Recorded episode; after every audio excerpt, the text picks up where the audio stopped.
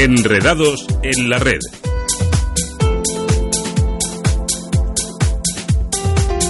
El pasado 13 de mayo, el Tribunal de Justicia de la Unión Europea marcaba un antes y un después a favor del derecho al olvido.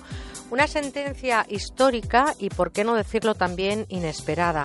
Golpeaba esta sentencia al mayor buscador del mundo y en ella quedaba claro que debe abstenerse de mostrar resultados de búsquedas de los datos personales que puedan afectar en su difusión.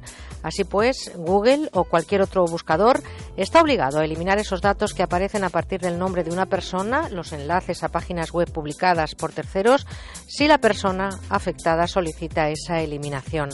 Han pasado ya tres meses y hoy lo que queremos saber es si se está cumpliendo esa sentencia y si los usuarios están ejerciendo el derecho al olvido.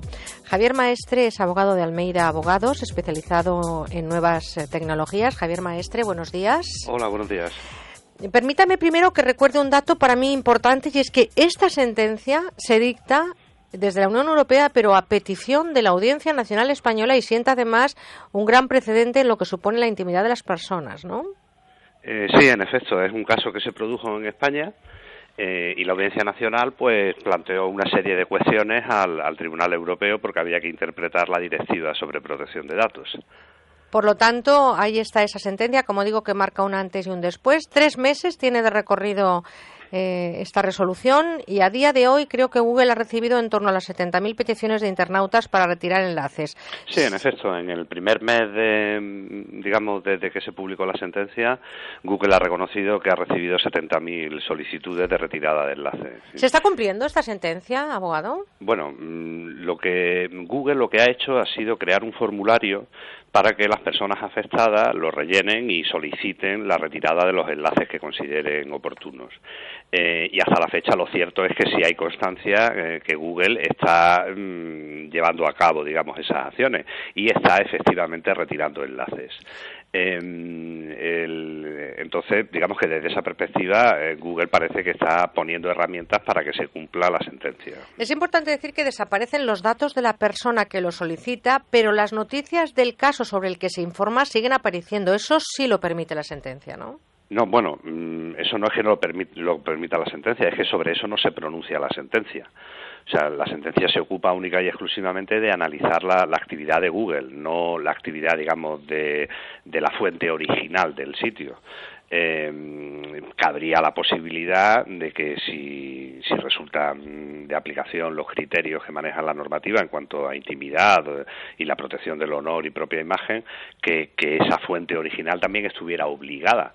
Lo que pasa es que si no se le requiere para retirar ese contenido, pues obviamente esa fuente original no lo retira. Yo tengo mm, desde, desde mi parcela de información y, de medio de comunicación, tengo ahí una delgada línea, porque no es lo mismo, por ejemplo, dimitir sobre la mentira de un árbitro en un penalti que sobre el dinero que se ha obtenido, por ejemplo, de la corrupción. ¿Dónde estaría esa delgada línea entre el derecho del individuo a ser olvidado y el derecho público a estar informados? ¿Dónde lo enmarca la ley y si lo contempla esto la sentencia europea? No, la, sentencia europea además también está un poco, mm, quizás no se ha difundido lo que dice el Tribunal Europeo de una manera correcta. ¿no? O sea, la sentencia no dice que cualquier persona tenga derecho a eliminar esos enlaces eh, simplemente porque aparezca su nombre. La sentencia lo que dice es que esa actividad de indexación de Google eh, constituye un tratamiento de datos eh, de acuerdo a la normativa europea y por lo tanto resulta de aplicación esta normativa y luego hay que ir caso por caso para ver si realmente se cumplen los criterios que marca la normativa para eliminar una determinada información. Aquí, eh, en cuanto a eso, y de hecho Google lo que dice es que está analizando caso por caso, o sea que no es un formulario automático que yo ponga mi nombre y, ya está, y ya queden retirados. No, hay que dar una explicación de por qué se considera que esa publicación es ilícita, en, eh, por ya, pero entonces, por esta regla de tres, esto como casi todo en la justicia Y permítame esta valoración absolutamente personal, si estamos hablando de que ha recibido en poco tiempo 70.000 peticiones de internautas que quieren eh, retirar esos enlaces o quieren de alguna manera tener derecho al olvido y se analiza caso por caso, yo me temo que muchas veces antes desaparecerá la persona que la información de la página en la que se ha publicado, porque es muy difícil ¿no? llegar a, ponderar en qué momento sí y en qué momento no, y sobre todo con un embudo que no sé eso cómo, cómo se digiere.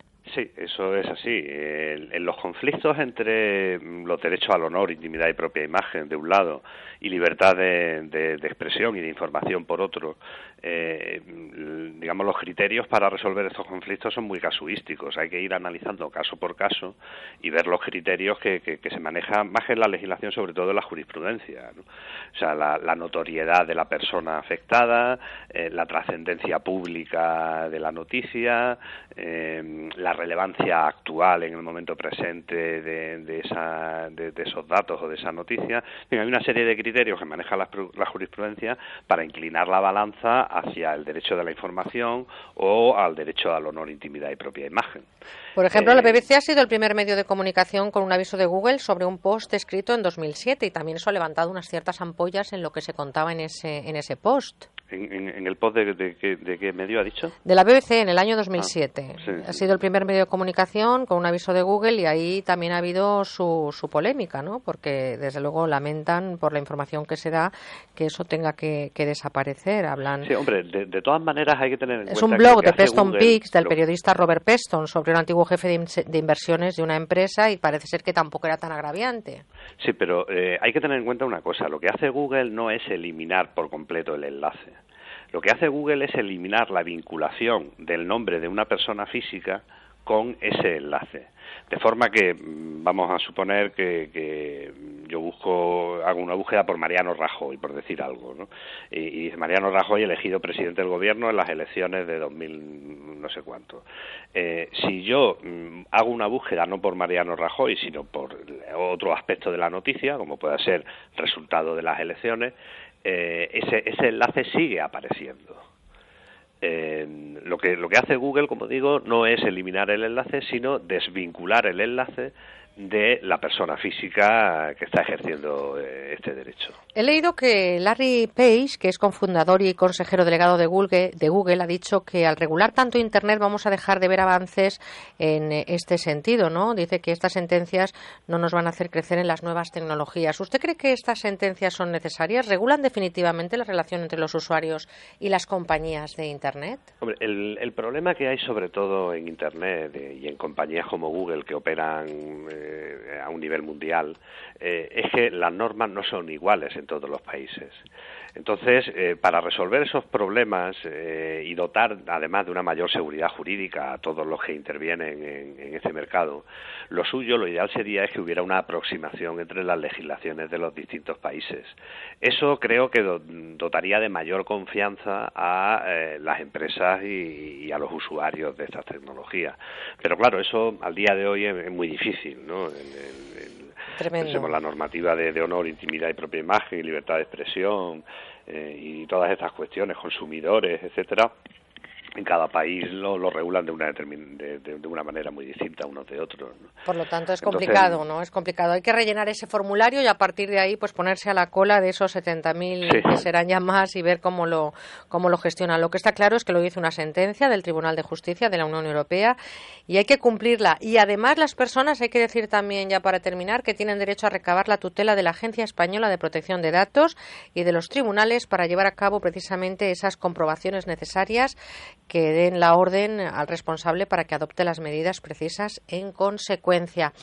Javier Maestre, abogado de Almeida Abogados, despacho especializado en nuevas tecnologías. Le doy las gracias por estar con nosotros esta mañana hablando de algo tan importante como es el derecho al olvido y también marcando esa línea, ¿no? Donde se puede esa invisible y delgada línea que es el derecho al olvido y el derecho a la información. Le doy un saludo y le agradezco mucho este ratito de radio. ¿eh? Muy bien, muchas gracias a vosotros. Un saludo. Un saludo, hasta luego.